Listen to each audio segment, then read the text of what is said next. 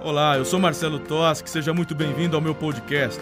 Aqui você encontrará várias mensagens, bate-papos que vão desafiar você a ser resposta para essa geração. Prepare o seu café, acomode-se e deixe o Espírito Santo falar com você. Vamos meditar na palavra de Deus nessa noite. Quero convidá-lo a abrir a Bíblia no Evangelho de Lucas, capítulo 6. Lucas, capítulo de número 6. Mantenha sua Bíblia aberta, seja ela o livro que você tem ou no smartphone, onde você estiver acompanhando aí, fique com o texto aberto. Se com a caneta em mãos ou o teu bloquinho de notas aí para digitar, não importa, o importante é que você esteja atento, conectado e anotando os apontamentos que vai recebendo aí da parte do Espírito de Deus. Lucas capítulo 6, vamos começar lendo a partir do verso 37.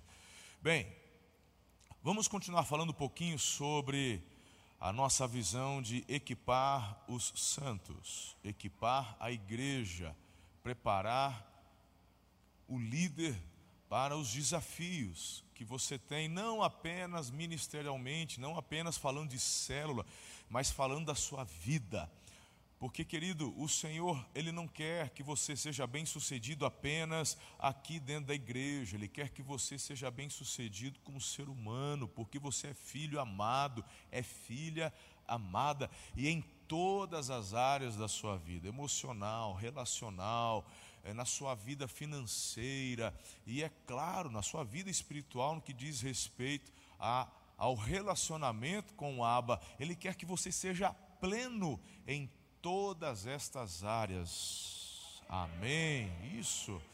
É importante você entender que tudo aquilo que recebemos da palavra de Deus, ela se aplica de uma forma muito prática no dia a dia, em todas as áreas. Tendo dito isso, quero convidar você a orar comigo e vamos, de uma forma prática e objetiva, nessa noite, conversar sobre algumas coisas que eu considero importante para um líder ser bem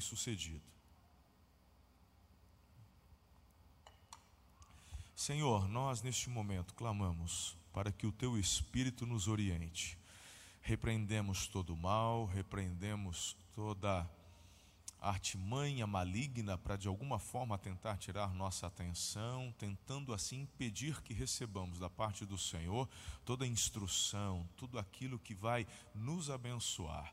Queremos declarar nossas mentes cativas em Ti e na Tua palavra e o coração aberto para o ministrar do Teu Espírito.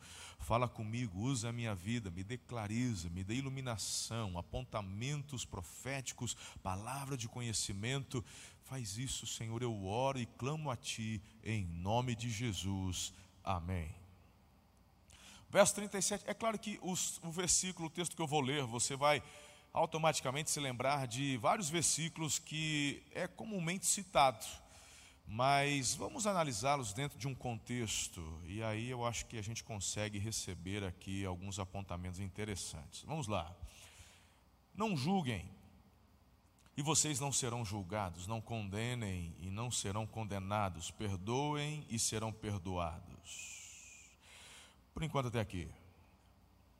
Como eu disse, você já conhece, não já? Vamos julgar para não ser julgado.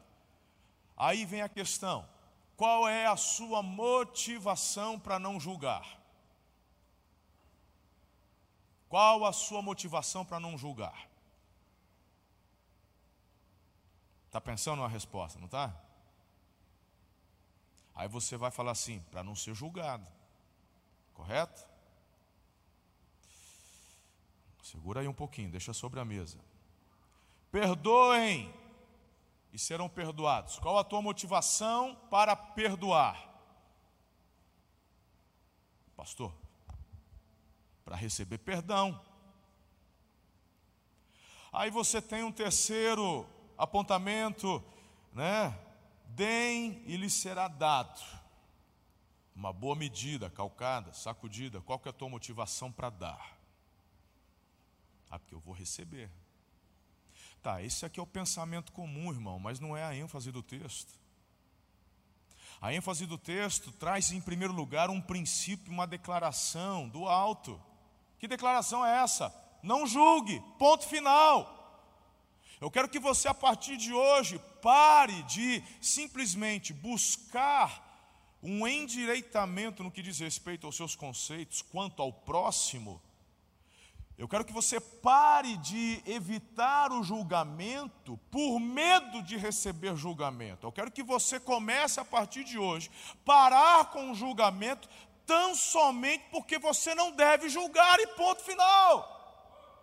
Ele está nos apontando uma consequência. Mas a tua motivação para não julgar não é o medo da consequência, mas é a orientação divina, porque não lhe pertence esse direito. Porque você não tem capacidade, você não tem estrutura, você não tem sequer condições psicológicas para emitir um julgamento justo. Então Deus fala: não julguem. A questão do perdão não é simplesmente porque eu serei perdoado, mas é porque devemos perdoar e ponto final. A ênfase está no caráter, na vontade, nos decretos divino, divinos que são justos, perfeitos, agradáveis. É tudo que você e eu precisamos para termos uma vida abençoada e bem-sucedida. Temos três instruções aqui. Claro, eu não estou negando as consequências que o próprio Senhor está abordando, mas eu quero que você pense no que de fato te motiva, irmão. Eu tenho ensinado a vocês a respeito do medo. Se você não vai julgar, porque vai ter medo de receber julgamento, pum, uma hora você cai. Mas se você não julga, porque entende que a questão do julgamento não lhe pertence, é algo que o Senhor apenas tem condições de fazê-lo e que por amor, por entender que quando eu me aventuro a querer usurpar o trono de julgamento dele, eu vou me dar mal porque não me cai bem, eu vou fazer coisas erradas e pela motivação do amor do seu aviso, eu me eu permaneço no meu lugar devido. E então, irmão, você acerta e permanece. Porque o amor é infinitamente mais forte que o medo. Se o que faz você perdoar é o medo de não ser perdoado, pum, você vai falhar. Porque uma hora o medo te prega peças. Não é o objetivo de Jesus aqui causar medo, não é ele, o objetivo de Jesus não é te colocar contra a parede, ele está falando de algumas consequências, de algo que você sim, simplesmente já deveria estar obedecendo. O não julgamento e a liberação do perdão. É como se ele dissesse assim: olha a razão porque tem tanta gente se estrepando. Porque não estão atendendo ou atentando a algo que é tão simples e comum. Que, na questão do entendimento teológico do caráter de Deus. Não julgar, perdoar e dar. Agora, para você entender um pouquinho a importância do doar e do dar. Dos três que ele cita, do não julgamento, do perdoar e do dar, é o dar que vem com uma consequência assim, que te faz brilhar os olhos. Deem e lhes será dado. Perceba, não julguem, não serão julgados. Perdoem, serão perdoados. Deem, lhe será dado. Mas aí vem uma ênfase, uma medida bem cheia, sacudida, calcada, transbordante. Tem mistério aqui, irmão, se você para para pensar. Não julguem, perdoem, deem. Mas na hora do dar, ele não coloca um dispositivo de medo, ele não está falando da consequência, ele está falando do favor que você recebe. Está fazendo sentido? Você está conseguindo entender onde eu quero chegar ou não?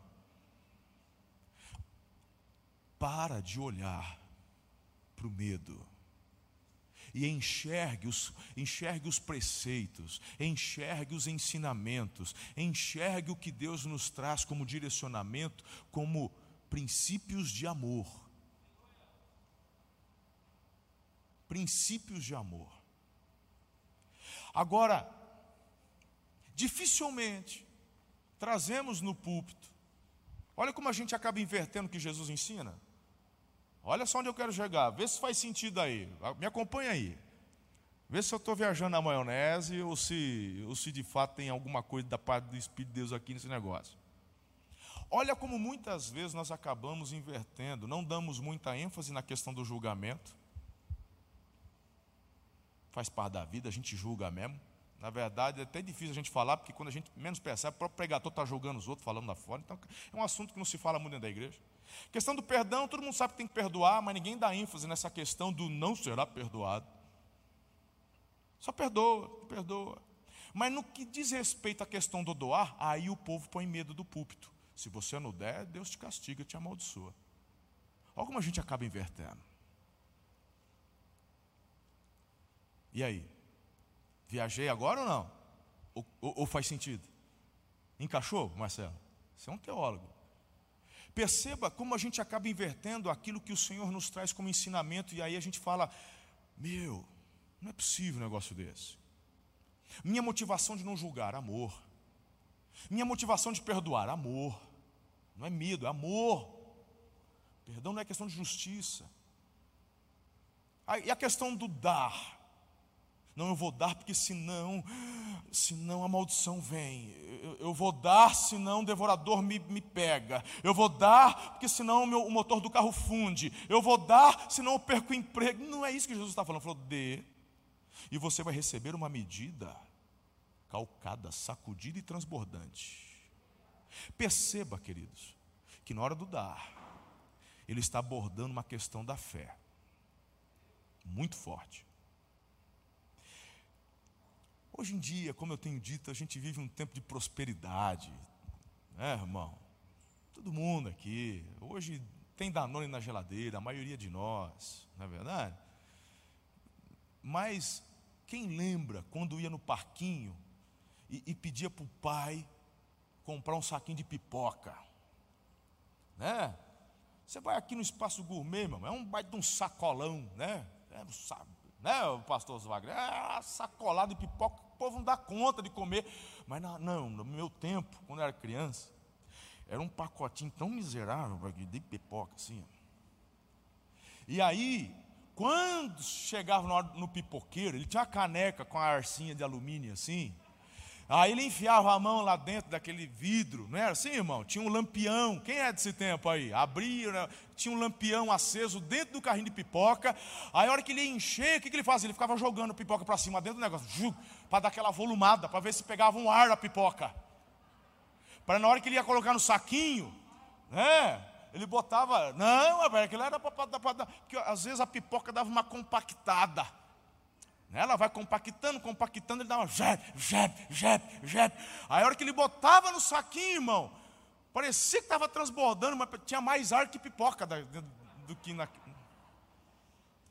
palavra de Deus está dizendo: quando você escolhe doar, dar, Deus, irmão, Ele vai te dar uma medida calcada.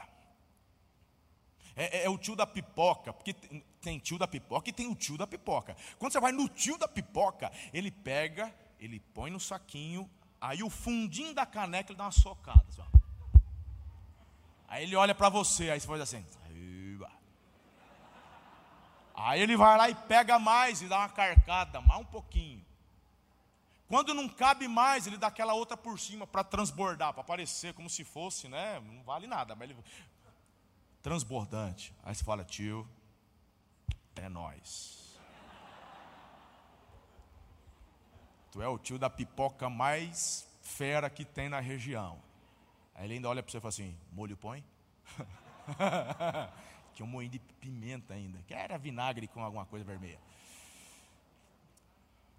Olha que coisa linda e extraordinária que a gente recebe da parte de Deus. Vamos começar então, se você quer ser bem sucedido, vamos entender os princípios que recebemos de Jesus e praticá-los não da forma como os homens querem fazer com que entendamos, mas de uma forma simples, vamos entender da maneira como Jesus nos trouxe. Então, estas três coisas que eu acabei de falar com vocês, a gente poderia passar o restante do tempo só colocando algumas pontuações e falando a respeito. Mas acho que vale a pena darmos uma ênfase agora no que diz respeito ao julgamento. Essa é uma das áreas onde muitas pessoas estão derrapando e por isso perdendo a oportunidade de crescer. Parece que não, mas é verdade. O julgamento, querido, como eu disse e como Jesus aponta, ele traz o juízo e você acaba não percebendo. Você acaba não percebendo. Então já te falei sobre a motivação para não julgar: amor, porque Deus sabe o que é melhor para mim. Mas já que Jesus aponta e fala, então esteja atento. Porque muitos estão deixando de crescer e prosperar, estão debaixo da consequência do próprio julgamento que você emite. Nós somos orientados ao, pelo Senhor para analisarmos os frutos, e até o contexto a seguir aponta e fala sobre isso. Então, como é que eu vou saber sobre fruto e julgamento? Parece confuso, pastor. É, sabe, é simples. É simples. Quando se trata de intenções, é julgamento.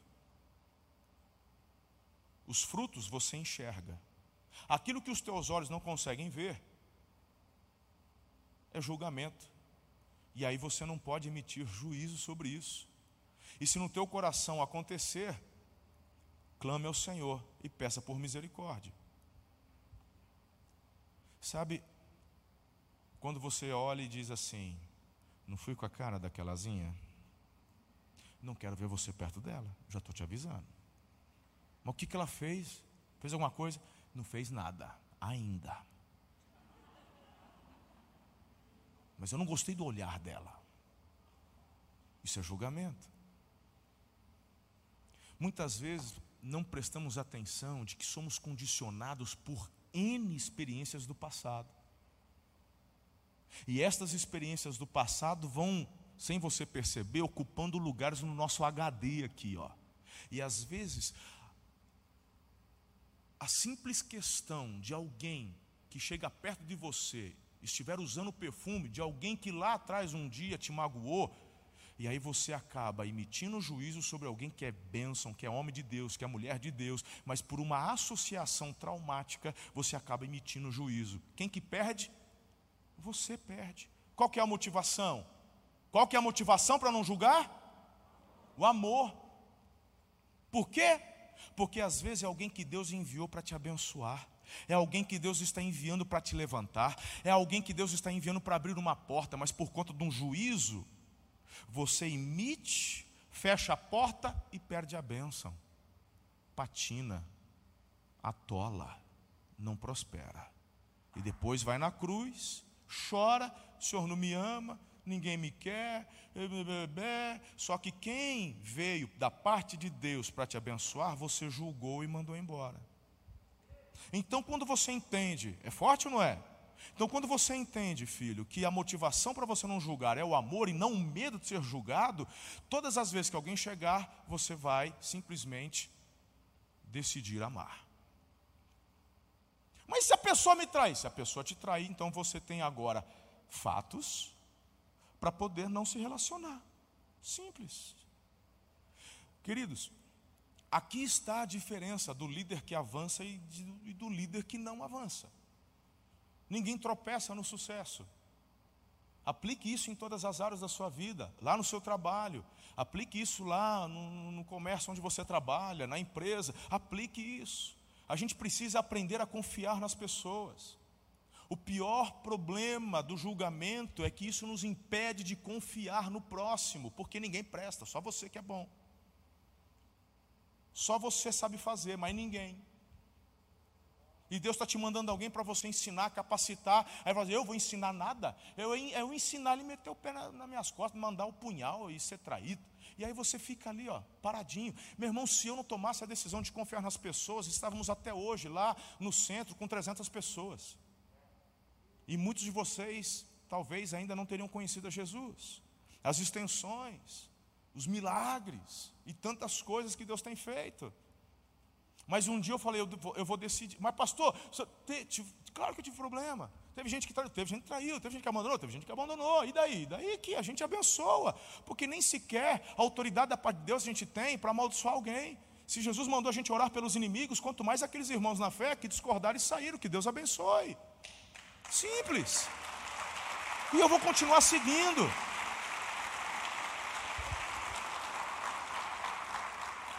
Podemos ter discordâncias de opinião. Podemos pensar diferente. De repente, pode haver aqui um desentendimento, alguém ficar chateado, ir embora. Tudo bem. Somos filhos do mesmo pai. Uma hora a gente vai se assentar à mesa de novo, senão aqui na terra, no céu, com certeza. Então, eu tomei um dia na minha vida a decisão de confiar, mas para isso eu tive que abandonar meu senso de julgamento. Fácil? Não. Mas quando eu troquei o medo pelo amor, ficou mais fácil, muito mais fácil. Eu sou uma pessoa muito reservada. Muito, pode não parecer. De repente a gente vem no púlpito, a gente fala, pega o microfone. Poxa, pá, né? Tem gente que às vezes se aproxima, é, às vezes nos bastidores, no corredor, quer chegar, quer conversar, e acha que eu sou, né? Ah, porque eu, eu, eu uso o senso de humor aqui. No... Mas quem me, conhece no, quem me conhece no particular sabe que eu sou uma pessoa mais reservada. Uma das maiores dificuldades que eu tenho é fazer network. Sabia disso? É algo que eu tenho que me esforçar, eu tenho que me. Eu tenho noção, certeza, que eu já perdi muitas oportunidades em lugares onde Deus me colocou, simplesmente porque eu escolho ficar na defensiva. É algo que eu preciso lutar. Às vezes chega alguém, e, e eu, vários lugares onde Deus me coloca, e às vezes eu vejo alguma pessoa chegando, de repente ele já chegou depois, eu cheguei primeiro, o cara chegou depois, mas ele chegou depois, mas ele já se envolveu, ele já conversou, e no meu coração, qual que é a tendência? Julgar ao aparecido. O que, que o aparecido não, não senta no cantinho dele lá? Ele chega depois, quer sentar na janela, dá tchauzinho. Só que o aparecido está aproveitando as oportunidades que ele está recebendo da parte de Deus. Ele faz contato com um, faz contato com outro, ele pega o telefone um, pega contato do outro. E esse camarada daqui a pouco está lá, ó, crescendo e avançando. E eu, que abracei às vezes o julgamento, perco a oportunidade de aprender com o aparecido como fazer um bom network. Qual que é a motivação para a gente não julgar? O amor. Deus está mandando pessoas completamente diferentes de você, justamente para te ajudar onde você é mais fraco. E se você ficar julgando só porque ele é diferente de você, então você não vai conseguir ser completo. E isso é conceito de família. Isso é família. Por isso que somos um corpo. Ninguém é perfeito e bom em tudo. Ninguém tem todos os dons. Eu sou ungidão, oro em, oro em dez línguas. Oro a língua do arcanjo Miguel, do Rafael. Eu tem, tem uns caras que é forte, irmão. Tem. O cara se acha. Não é verdade? Não, não, não, não, não. Ninguém tem todos os dons. Deus está mandando pessoas, você está inserido num corpo imperfeito, porque tem muita gente aqui que vai te auxiliar naquilo que você não é tão bom. Então pare de julgar. Se alguém mentir, enganar, Aí você tem como analisar os frutos. Aí você fala: para mim não serve. Isso não é julgamento, é análise daquilo que você está vendo. Mas você só tem condições depois de comer pelo menos uns 200, 300 gramas de sal junto. E não pode ser de uma vez, senão você morre, né? Sabe que está dividido em no máximo 5 gramas por dia. Então isso significa que leva um tempo até vocês se conhecerem. Quantos bons funcionários você já perdeu? Porque você julgou errado. Quantos bons empregos você perdeu? Porque não perdoou. Porque você se achava, sabe, injustiçado demais para pedir perdão, mesmo que o pedido acontecesse. E aí você perde a bênção. Não por um senso de justiça, mas por medo. Se você está pautado no amor, no amor, você libera o perdão. Porque na liberação do perdão, irmão, não é que você não vai ser perdoado, não é essa a ênfase, é que quando você libera o perdão, você tem uma porta aberta de bênção.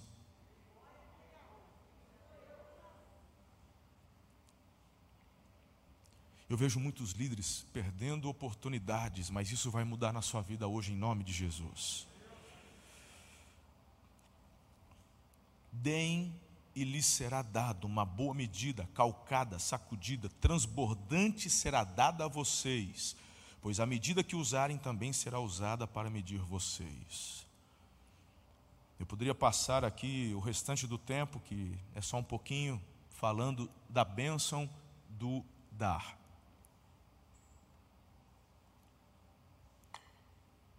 Alguns acabam confundindo por uma falsa humildade. Eles acham que não precisam e nem podem pedir mais nada para Deus. Tem gente assim. Normalmente, quando vai a um grupo de oração, a hora dos pedidos, você tem algum pedido? É só agradecer. Poxa, só agradecer? É só agradecer. Ô oh, falso humilde, né? Pobre irmão. Só agradecer, só agradecer. Como se, tipo assim, tipo assim, irmão, olha o pensamento do, da pessoa. Olha como ela não conhece o caráter do aba. É tipo assim, eu só tenho algumas fichas. Vai se eu pego o Covid na hora de orar e já gastei.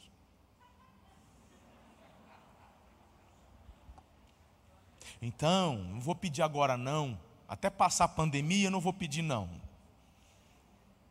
Para na hora que, se eu por acaso pegar, isola, que não, como não conhece o caráter de Deus, já está cheio de crendice. Né? Aí eu, escuta filho, você nunca vai poder pedir tudo o que o papai pode dar. A tua mente não tem condições de imaginar um pedido onde ele pudesse lhe conferir tudo o que ele pode dar. Tem coisas que ele já sabe que ainda nem foi inventado, então você não poderia pedir. Você nunca vai conseguir pedir demais para Deus. Então, porque eu peço e não recebo? É porque você ainda não está maduro para receber, e se receber, vai perder. Talvez perder um bem mais precioso. Então, por enquanto, não é o momento. Ele segura, mas não porque ele não pode e nem que ele não queira dar. Tem que conhecer o caráter do papai. Peça mas eu já tenho tanto. Peça mais. Peça mais. Mas por quê? Isso é ganância. Que ganância, irmão? Tem nada a ver com ganância, tem a ver com expansão do reino, tem a ver com ocupação dos sete montes, tem a ver com influência do reino. Quando você fica estagnado, é porque já está bom. Meu irmão, te, te ensinaram uma teologia muito errada te ensinar uma teologia de monges andando com roupa de saco de estopa, fazendo voto de pobreza. Meu irmão, pelo amor de Deus, isso é infernal. A Bíblia fala que você não deve amar o dinheiro, que você não deve ser é, é, é, escravo do dinheiro, mas que você precisa almejar, desejar e caminhar na direção da prosperidade. Do contrário, ele não teria dito isso para o povo dele, o povo de Israel.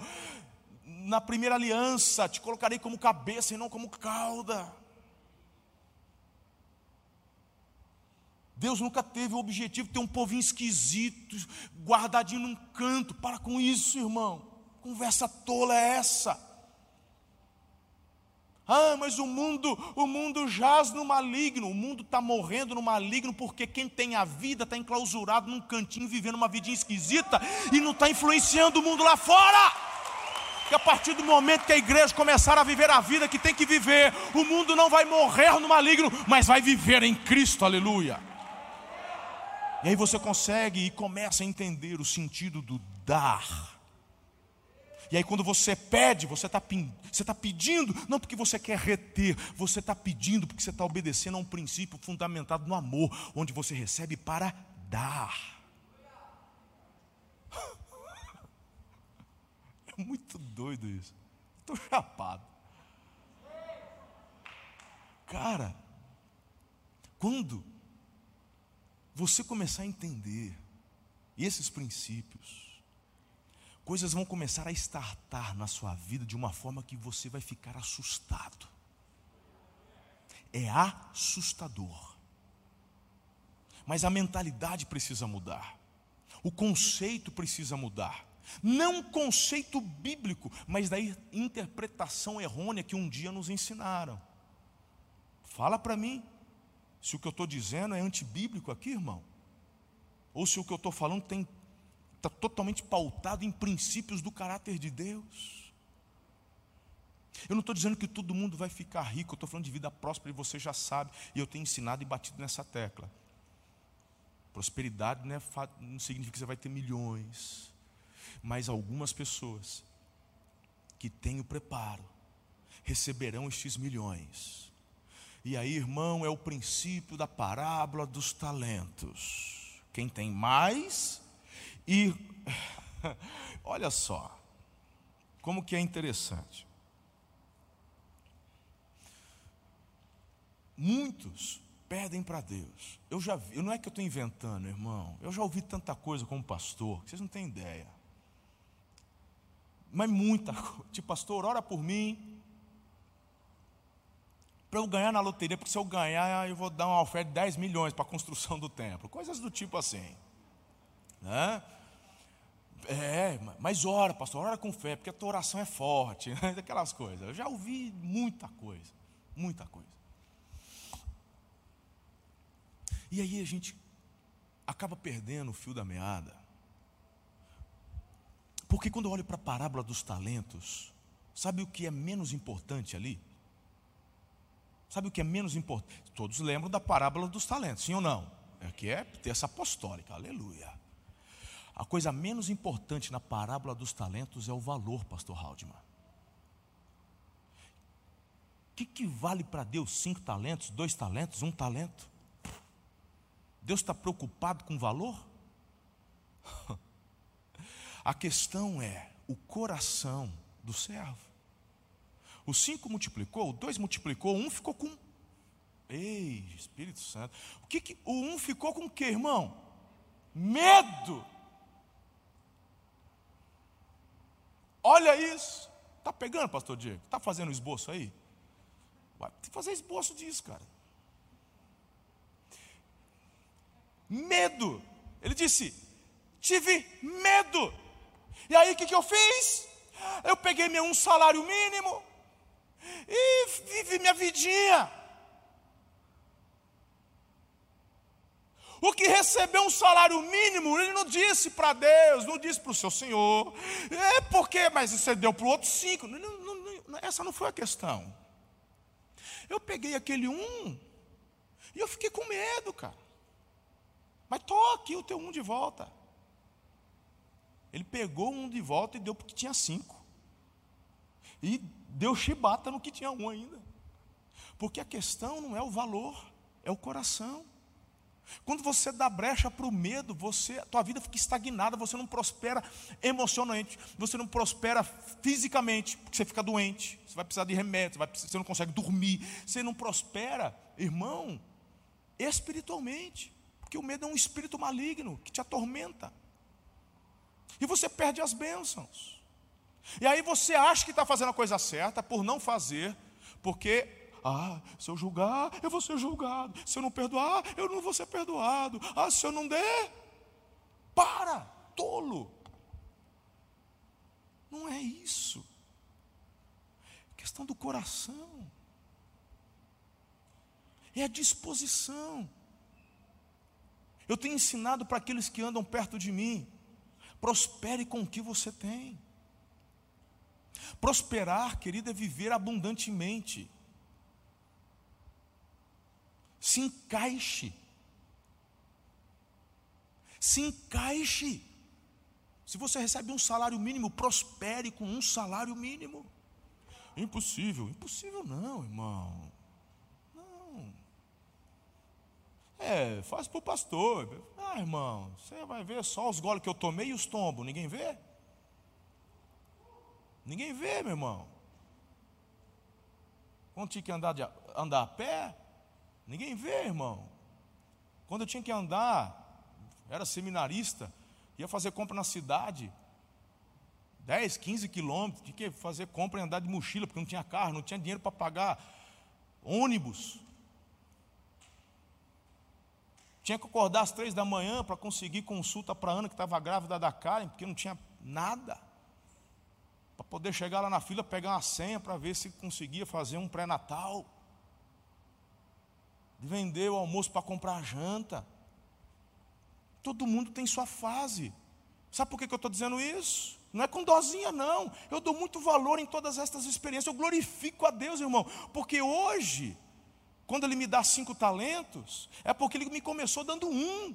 E eu multipliquei o um, depois ele me deu dois, eu multipliquei dois, ele me deu três, eu fui multiplicando. Se hoje eu estou com cinco, deixa eu te falar uma coisa, amanhã eu vou estar com dez, depois eu vou estar com quinze, eu vou estar com vinte, porque eu entendi o princípio do porquê.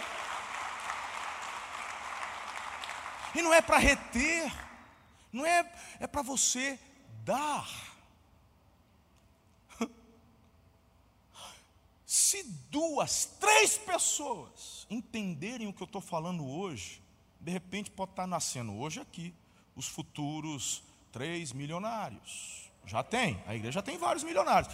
Mas aqui, e de repente só essa experiência que eu vivi, e estou compartilhando, entra no coração, você gira a chavinha e fala: a partir de agora eu começo a prosperar.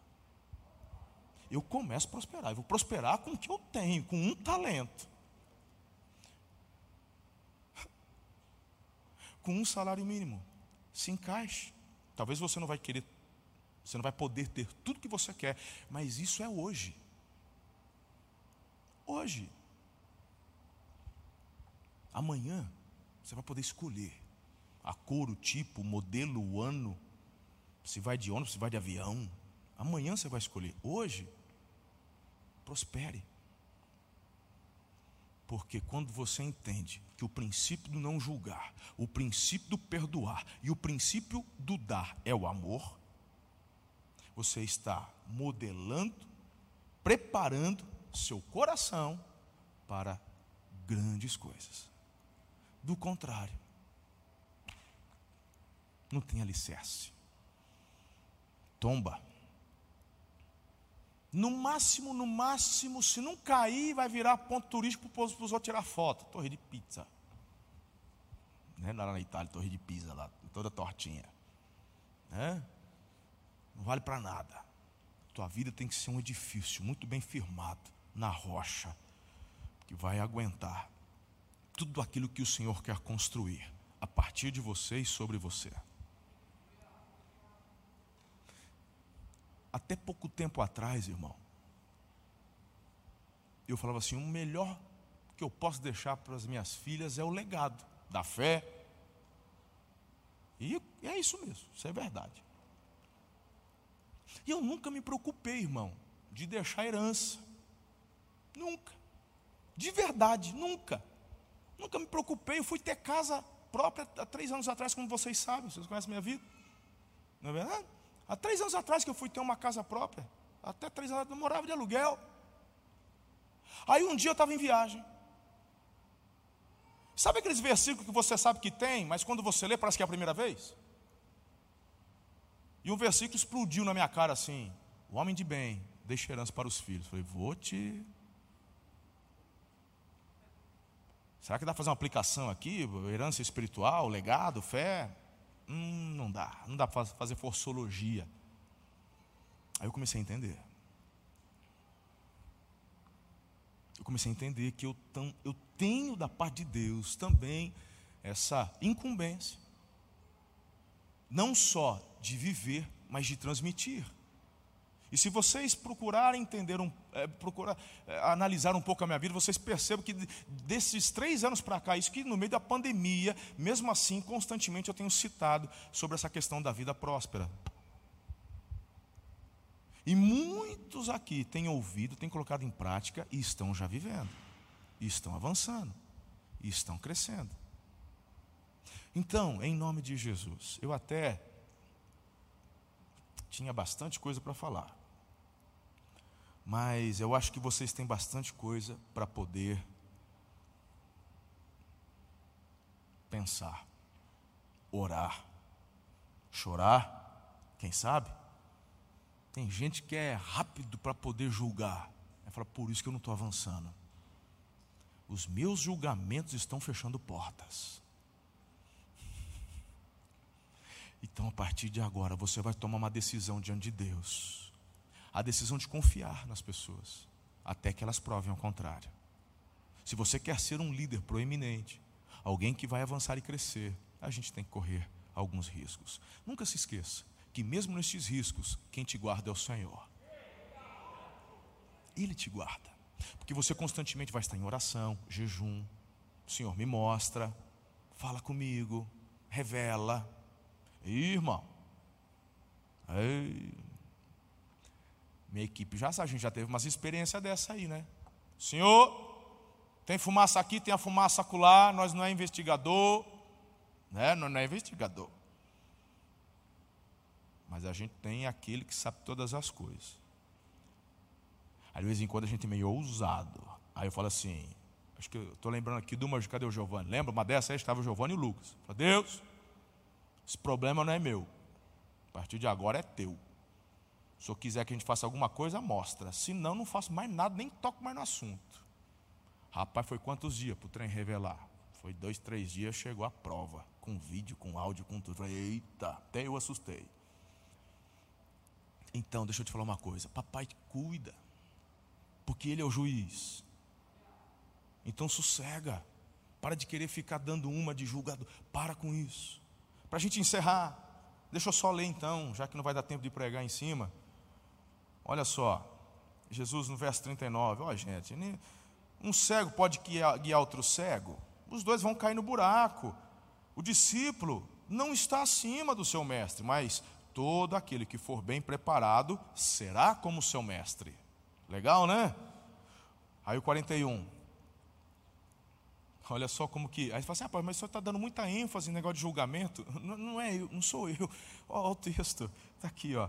Como é que você pode dizer ao seu irmão, deixa eu tirar o cisco do teu olho, se você mesmo é, não consegue ver a viga que está no seu próprio olho. Hipo, olha, hipócrita. Tire primeiro a viga do seu olho. E então, aí você vai ver claramente. Aí o cisco lá no irmãozinho. Irmão, o que, que Jesus está falando? Veja que está tudo dentro do mesmo, do mesmo é, é, é uma coisa só, não são versículos isolados, não. Show de bola? Ok? Então, não julguem, perdoem. E aí Jesus, deixa eu, dar, deixa eu falar mais um pouquinho disso daqui. Vocês, você já viu a trave que está no teu olho? Você não presta atenção. O que Jesus está dizendo não é para você correr no banheiro, arrancar a trave para ir lá mexer no cisco. É que quando você começar a olhar para a trave, você vai ver que não tem tempo de correr atrás de cisco de ninguém, irmão.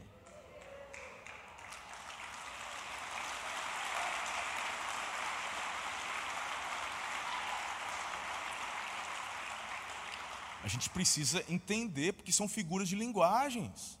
Você tem que analisar o contexto. Jesus não está te dando uma forma para você mexer no cisco dos outros. Jesus está falando o seguinte: a hora que você enxergar o tamanho da trave, tenta tirar a trave para ver se você consegue depois.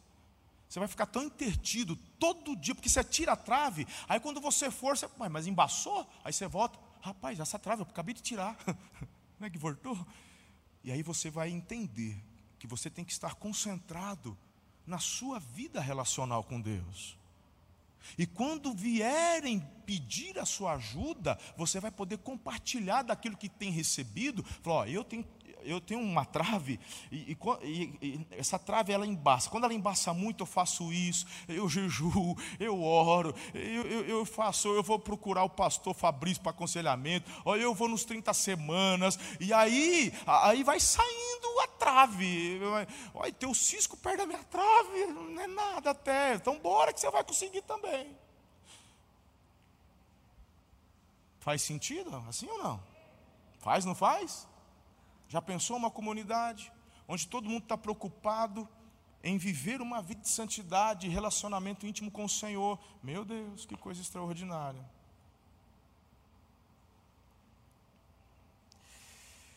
Quarenta e três. Porque está tudo falando da mesma coisa. E eu encerro. Nenhuma árvore boa dá fruto ruim. Nenhuma árvore ruim dá fruto bom. Toda árvore é reconhecida por seus. E aí caímos onde eu disse na introdução. Nós não julgamos, analisamos frutos. Simples assim. Qual uma das frases que eu costumeiramente repito para vocês com relação ao pecado? Você não é o seu? Você não é o seu? Porque você é árvore boa. Você dá fruto bom. Ah, mas eu menti. Mas você. Não, pera lá, deixa eu te falar uma coisa. A sua vida é uma mentira. Se você está imerso no pecado, se tudo que você faz é só anarquia, então vamos lá. Então tu é uma árvore ruim, tem que se converter. Pastor, eu amo Jesus. Eu estou na pegada, mas. Então, esse mais, irmão, é o cisco. Que no teu relacionamento é só chamar Jesus que ele, ele dá uma soprada aí, ele tira. Volta para a pegada, tu não é o teu pecado. Entendeu ou não? Você não é o seu pecado. E aí você começa a colocar no teu coração um filtro, na sua mente. Que filtro é esse? Eu sou uma mulher de Deus, eu sou um homem de Deus. E o diabo vem e fala: ah, Mas tu, tu fez isso, hein? Fala, mas eu não sou isso. Eu fui lavado, remido, justificado, perdoado, eu me arrependi, me quebrantei. O Senhor é comigo. Eu sou um homem de Deus, eu sou uma mulher de Deus. Eu sou um filho amado, uma filha amada. Ah, você é mentiroso, você mente para o teu pai. Eu falei, eu menti, mas eu fui lá, eu confessei, eu pedi perdão. Eu não sou aquela vida falsa. O Senhor me perdoou, eu sou um homem de Deus. E você vai colocando esse filtro. Eu sou um homem de Deus, eu sou uma mulher de Deus. Você não é uma árvore ruim. Se você está em Cristo, você não é uma árvore ruim. Nós estamos na videira, irmão. Eu não estou inventando nada, eu não estou inventando ilustração, eu estou falando de conceitos bíblicos. Estamos inseridos na videira. Jesus é a videira. Então você, diga assim: eu dou fruto bom. Estou inserido na videira que é Jesus. Aleluia. Então, o verso 44: toda árvore é reconhecida por seus frutos. Ninguém colhe figos de espinheiros, nem uvas de ervas daninhas. O homem bom tira coisas boas do bom tesouro que está em seu coração. Eu já disse isso para muitas pessoas aqui que estão começando a viver um momento diferente. E uma das coisas que eu digo é, ou às vezes quando eu vou orar com alguma pessoa e eu conheço, que eu conheço, eu já oro declarando naquilo que eu vi. Eu digo assim: Deus, eu sei que esse fulano tem depósitos, e eu quero chamar a existência. Tudo aquilo que está nesses depósitos, daquilo que ele já doou, daquilo que ele já ofertou, daquilo que ele fez, daquilo que ele amou, daquilo que ele perdoou, daquilo que ele não julgou. Eu trago, eu chamo a existência para esse momento. Porque se lá atrás o Senhor moveu o coração dele para fazer, os jejuns que ele fez, aquilo que ele abriu mão não foi por acaso, porque árvore ruim não dá fruto bom árvore boa dá fruto bom. Então aquele jejum que ele fez foi obra do teu espírito. Eu chamo a existência esses depósitos. Filho, filha. Vá até os depósitos. De lá você vai tirar coisas boas. Coisas que Deus te deu. É nos momentos difíceis que você acessa os tesouros do teu coração. Quando você acha que não vai conseguir, Quando o desafio é grande demais. Quando você está perdendo a parada, às vezes, para você mesmo. Quando você, no âmbito da saúde, está perdendo o jogo. Tu não é árvore ruim, não, tu é árvore boa. Chama a existência. Chame a existência. Há tesouros dentro de você. Nada, irmão.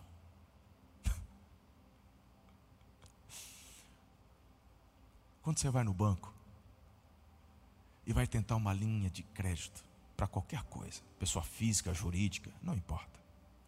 A hora que você vai lá e coloca o seu CNPJ ou o seu CPF, na hora o computador te dá a capivara. Você não vê. Mas o gerente que está na tua frente, ele é treinado para fazer uma cara de jogador de pôquer. Mas dentro ele está assim, misericórdia, nunca. Imagina, tadinha. Quanto que você quer? 500 mil reais. Ai, eu vou ver, vou colocar em análise. O computador está assim, a tela vermelha. Porque até aquela conta que você não pagou quando tinha 15 anos está registrado lá. Está tudo lá. Se hoje na Terra temos dispositivos que mostram a tua vida toda, tudo que você fez, tudo aquilo, você acha mesmo que aquilo que você fez para o Aba, ele esqueceu? Chame a existência os tesouros do coração, os depósitos que você fez, que você tem. Nada em vão. Nada. O texto termina dizendo que o homem mau tira coisas más do coração. Porque a boca fala. A boca fala. E aí você consegue analisar. Mas como é que eu sei como é que está o meu depósito? Ele termina falando. É a tua boca que diz como é que está o teu depósito.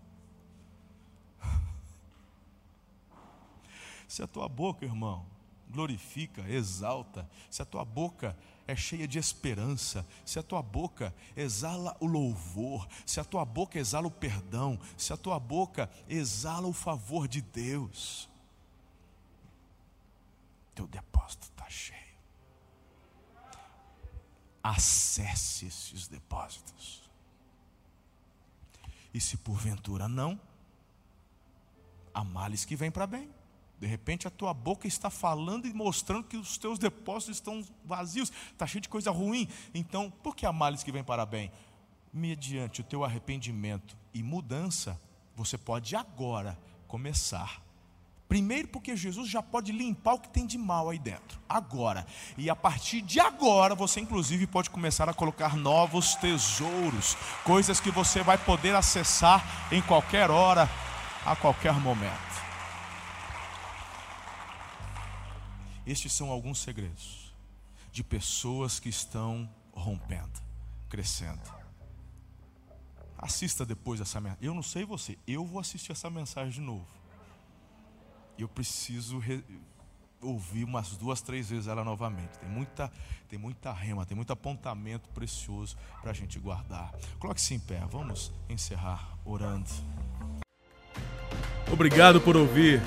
Se essa mensagem abençoou sua vida, compartilhe com um amigo. Ah, aproveite e me acompanhe também nas redes sociais, arroba Marcelo Toschi. Até a próxima!